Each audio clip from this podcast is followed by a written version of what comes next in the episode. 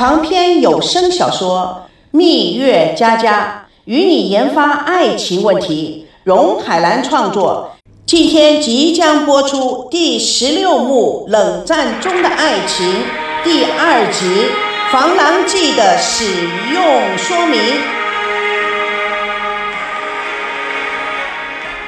在台北街头，孙娜看那一位紧跟着赵熙的时尚女性，内心非常不平衡。God，这未免也太快了吧！他匆匆的付了账，提着大包小包跑了出去。台北大街上人潮汹涌，孙娜四下探望，再也看不见赵熙和那女个人的踪迹。孙娜对着人群大嚷着：“赵熙，你这个骗子、流氓！”她的声音淹没在熙熙攘攘的人群之中。她非常非常不高兴地回到了酒店。看见赵熙正趴在电脑上专心的忙碌着什么，孙娜满心怀疑，蹑手蹑脚的来到了赵熙的身边，凑上去看电脑。赵熙正好向后面翻身伸个懒腰，一扬手打在了孙娜的脸上。孙娜大叫了一声，捂着脸：“哎呦，你干什么打我啊？”赵熙连忙的起身过来：“对不起，对不起，我不是故意的。哎，我看看打到哪儿了。”赵熙帮着孙娜揉着脸庞，还疼吗？孙娜火了，拨开他的手，张手拿开，臭流氓！我的脸也是你摸的，对不起，我真的不知道你在我的旁边。什么真的假的？终于露了男人本色了，对不对？我才真的庆幸跟你离了婚，要不然被你卖了还要帮你数钱。哎，你说什么呢？我听不懂啊！不就一不小心打了你一下吗？哈，什么叫一不小心就打了我一下？你装什么傻呀，赵熙，你太过分了！到台湾还没有两天，你就乱搞女人，搞女人？我不知道你在说什么。白天那个跟你在一起的女人是谁？赵熙一头雾水，哪个女人？孙娜以为赵熙装傻，更生气的说：“除了下流，你还学会了虚伪，真是太恶心了。”我要跟你分手，哎，我们不是已经分手了吗？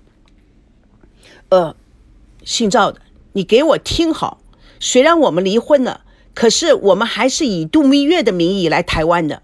你这么到处的沾花惹草，是对我人格的极大伤害。赵旭又委屈又愤怒，你少跑了，在这里演戏了。男子汉大丈夫，敢做敢当，实实在在的告诉你。我赵熙今天除了你以外，其他一个女人都没看过。再说，咱们都离婚了，法律上明文规定，夫妻离异后，双方是没有权利干涉对方私生活的。那瞪大了眼睛，语气加重：“啊，赵大律师，跟我拿法律说事是吧？好，那我问你，咱们现在此时此刻还住在同一间房子里？”而且这并非是我这个女当事人的意愿，那个男当事人的此种行径是否是构成犯罪呢？赵大律师，赵熙哭笑不得。我不跟你争论，不懂法律的就不要乱嚷嚷。我既不会对你犯罪，也没有为你走贞操的义务。现在后悔了，当初就不应该拿离婚证，还逼着我在离婚证书上签字。你应该啊。管好你自己，学会尊重别人。我告诉你，姓赵的，我们虽然离婚了，但是名义上我们还是来台湾度蜜月的。你做出这么不要脸的事情，要是别人知道的，我的脸往哪里放？赵熙也又气又急，拿孙娜也没方法。你胡搅蛮缠的，歪理一堆，懒得跟你吵了，越吵越来劲儿了。我去忙我的了。我应该呀，把热咖啡泼在你长满芝麻雀斑的脸上。赵熙被他突然一说，立刻掉入了云里雾里。你，我哪有雀斑？孙娜拿沙发靠椅丢向了他。赵熙，全世界上最卑鄙的人就是你。赵熙捡起靠枕，回头望孙娜的方向。孙娜有些心虚，以为赵熙要打他，躲到沙发的一角，像个受惊的小动物。他突然想起了什么，逃出了防狼剂，却根本不知道怎么使用。孙娜高举着防狼剂，瞪着眼睛看着赵熙。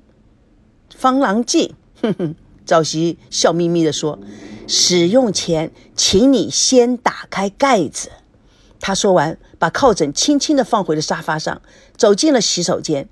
经过孙娜的时候，赵熙的脸贴在孙娜的耳边，轻声地说：“紧张什么？口是心非的女人。”孙娜放下了防狼剂，松了口气，拍着胸口，心里说：“我的妈呀，吓死我了！”突然间，她回过神来：“嘿，赵熙，我恨死你了！你给我出来！你还没有解释清楚呢！”房间里回荡着孙娜的叫喊声，赵熙死活不搭理。孙娜继续的大叫：“我要让全天下的人都知道，赵熙是个花心大萝卜，赵熙是个大色鬼，赵熙最不要脸。”赵熙湿漉漉的脑袋从洗手间里探了出来。“哎呀，我倒是无所谓了，主要是别人知道了，自然会问呐。孙小姐，既然赵先生这么花。”这么色的男人，天天跟你住在一起，你怎么还什么事情都没有呢？是不是说明了你是一个毫无魅力的女人呀？再说，你是个家喻户晓的主播名人，我赵熙只是个不起眼的小人物，谁会在意呢？孙娜气急了，拿着靠垫又丢向了他。赵熙的脑袋一闪，嘿嘿，没打到。孙娜歇斯底里的再次拿个更大的靠垫朝赵熙扔去。看到又没打到，他就将所有的靠垫一个个的扔过去。赵熙得意的一次一次露出了脑袋，嘿嘿，就是打不到。不要忘了，打篮球的时候你就从来没有扔进过一次球。孙娜更加的火大，干脆拿出新的鞋子扔了过去，砸到了门上。两双女鞋扔完了，又扔男鞋。赵熙招架不住了，求饶了：“行了，行了，别太过分了。”赵熙拿了个大毛巾，有防备的走出了洗手间。看到孙娜在大包小包购物袋中寻找扔的东西，他捡起地上的一男一女两只情侣鞋，很诧异地问孙娜：“这双鞋你买错了吧？怎么一大一小的？”孙娜慌了，赶紧跳下了沙发，一把把鞋子抢过了过去。赵熙望着他，心有灵犀的感觉隐隐若现。他大摇大摆地到了电脑前。找出了一则小幽默，高声的念了出来：“士兵问连长，作战时踩到地雷怎么办？连长大为恼火，能怎么办呢？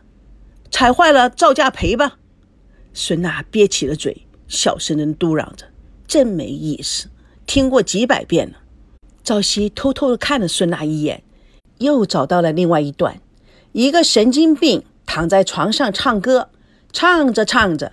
翻了个身，继续唱。医生就问他了：“你唱就唱吧，翻个身干嘛呢？”神经病说：“傻瓜呀，你都不知道啊！A 面唱完了，当然唱 B 面了。”孙娜不屑的：“切！”赵熙故作兴奋状：“嘿，这个好。”女教师在黑板上画了一个苹果，然后问孩子们：“这是什么？”孩子们异口同声地说：“屁股。”女教师非常愤怒地跑出了教室，去找校长告状。孩子们嘲笑人。校长走进了教室，表情严肃地说：“你们怎么把老师气哭了呢？啊，你们这些孩子还在黑板上画了一个屁股，太不像话了。”孙娜终于憋不住笑了，而且一笑就不可收拾，笑得前仰后合，差点从沙发上掉了下来。赵熙倒没笑。依旧看着电脑，不过脸上露出了胜利者的得意神情。孙娜看了赵熙的表情，从沙发上坐好，对自己的失态显得很尴尬，板着面孔，气羞羞地说：“庸俗。”赵熙吐了吐舌头。孙娜做出厌恶的表情看着他：“全世界上最讨厌的人就是你。哎，你小声点，怕什么？”在台湾，我们什么人都不认识，哪会有人知道？怎么没有？门口的管家不是人？狡猾！